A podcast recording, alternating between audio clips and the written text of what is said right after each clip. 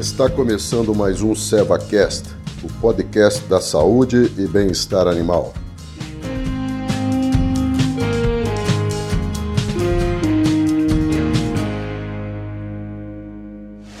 Olá, tudo bem?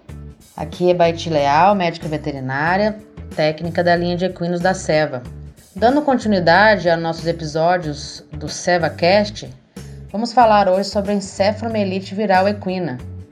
Quem tiver interesse pode puxar aí os últimos episódios. Os anteriores nós falamos sobre tétano e raiva equina. E esse episódio ele faz parte dos episódios que nós estamos falando sobre as principais doenças infecciosas que afetam os equinos. Hoje falaremos sobre a encefalomielite viral equina, ou também chamada mal de roda.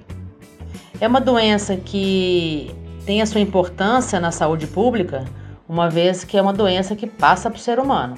Então é uma zoonose, doenças que passam para o ser humano.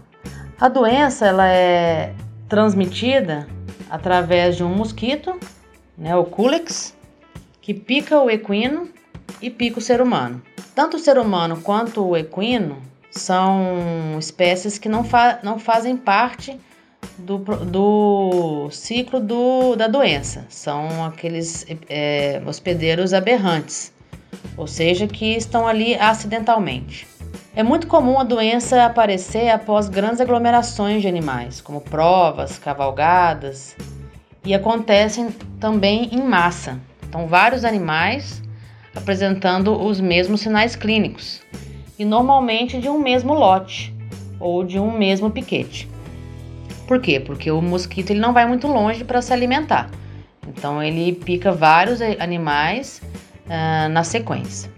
O ponto mais importante dessa doença é que ela, além dela ser uma zoonose, ela leva o animal a óbito, ou seja, o animal morre.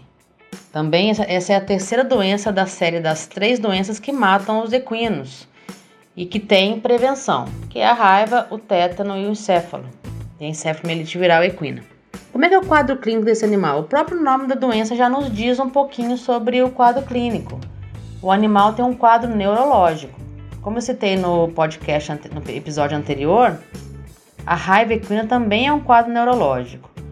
E a encefalomielite viral equina também é um quadro neurológico. E ela pode variar de várias formas. Ela pode levar a uma alteração comportamental do animal, deixando o animal que era tranquilo agitado e vice-versa. O animal fica é, andando em círculos, por isso o nome da doença, mal de roda. O animal fica rodando em círculos, uh, mesmo em ambiente aberto. Então, mesmo no piquete, mesmo num ambiente maior, ele fica andando em círculo. Esse quadro vai evoluindo e pode vir a uma paralisia e uma incoordenação dos membros. Esse animal de deita e dificilmente levanta. Então, essa progressão do quadro clínico já vai levando o animal a piora e, e, e a, a, consequência, o animal vai a óbito. Então, é uma doença também é, de evolução rápida, uh, não é hiperaguda, então o animal não vai a óbito em 48 horas, ela demora um pouco mais, em torno de 5 a 7 dias. Por isso que é muito comum a confusão entre as doenças, raiva, tétano, encefalomielite viral equina e intoxicações. Então, o mal de roda é, se faz importante aí a doença, principalmente porque ela ela é passível de controle. Então há uma prevenção para evitar que o animal vá a óbito. O tratamento ele é suporte, é a mesma situação que eu mencionei no, no episódio anterior, que é deixar o animal nutrido e hidratado, para que ele não venha a morrer de outras causas como fome e sede e desidratação. Mas a doença tende a evoluir para a morte. Não existe um tratamento efetivo para reverter o quadro, uma vez o animal é, tendo contraído o vírus. Qual que é a prevenção? A prevenção é a vacinação.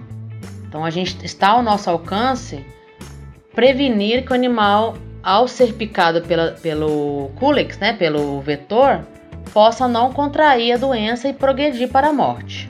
Então a ceva tem uma vacina que protege contra a encefalomielite viral equina, que é a TRIEC, a tríplice, que nesse caso a gente pode falar um pouquinho mais sobre ela agora, uma vez que eu já mencionei do tétano, da encéfalo e vou falar mais para frente da gripe. A tríplice ela protege contra três doenças: tétano, encéfalo e gripe.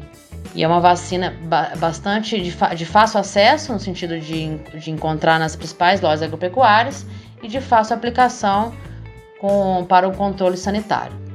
Então a gente finaliza nesse episódio as três doenças que levam o animal a óbito e que têm prevenção: raiva, tétano e encéfalo.